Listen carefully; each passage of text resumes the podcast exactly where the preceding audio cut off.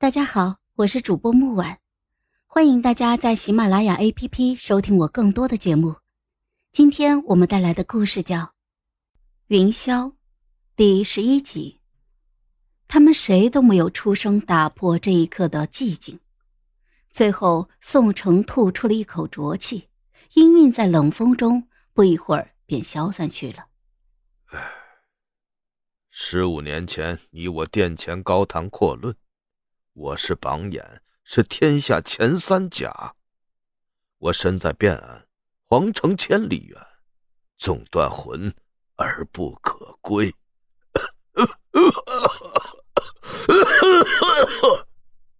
宋城猛然的咳嗽了起来，古井无波的眸子一阵猩红，清瘦的身体抖如筛糠。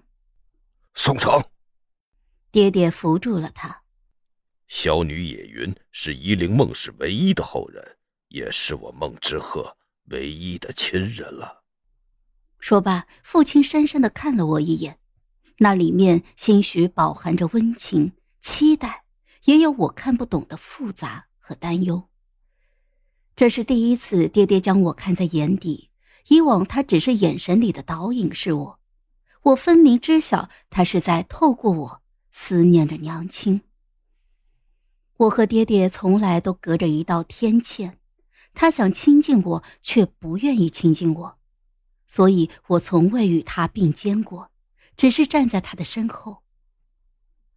不知过了多久，我看着雪已经压弯了庭院的枝桠，啪嗒一声就断裂，坠到了地上。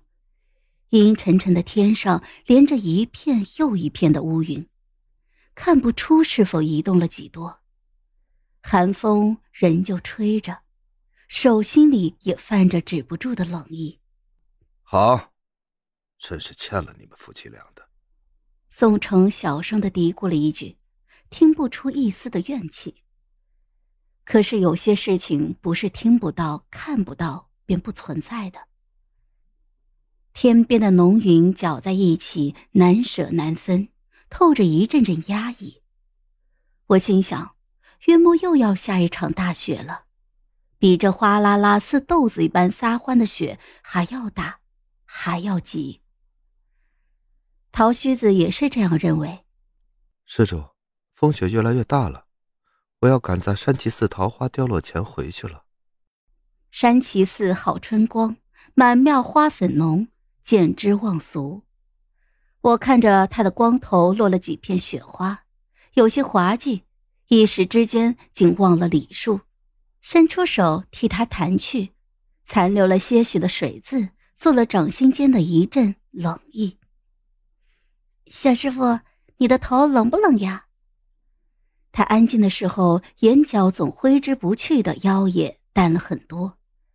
他认真的想了想，点了点头，又摇了摇头，说道：“冷的，呃，不冷的，习惯了更不冷。”不过，突然有人问起来，就冷了。我塞了一包话梅给他，冰冷的手指触碰到他同样冰冷的掌，很快就缩了回来。啊，小师傅，路上画不到圆，就吃一口解解馋吧。万莫要饿死在路上了。他失声笑了笑，也塞了个东西给我。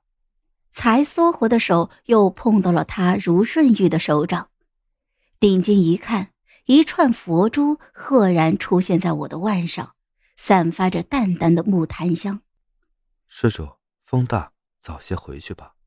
他的目光在我枣红色大肠停滞了一会儿，我顺着视线象征性的拢了拢，那儿沾了些许的血，他伸手替我弹去了，就如同我为他拂去血一般。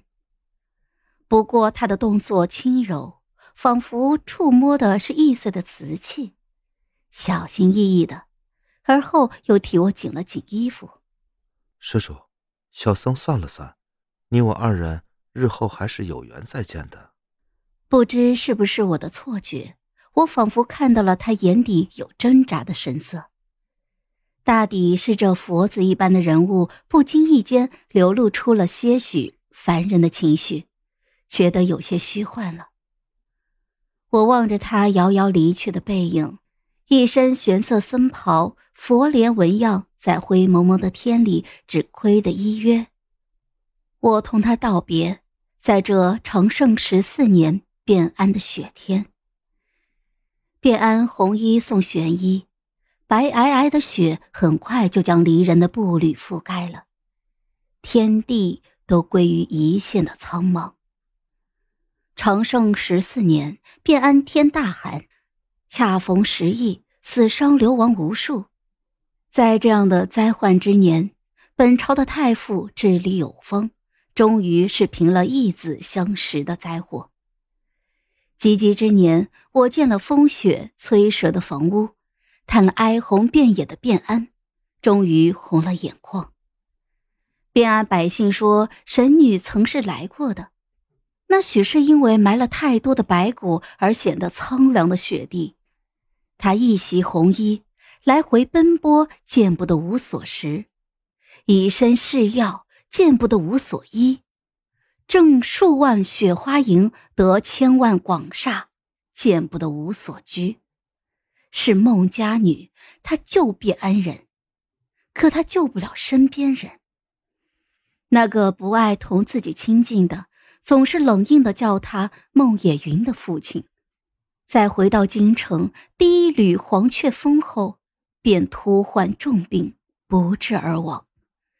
彼时树荫郁郁。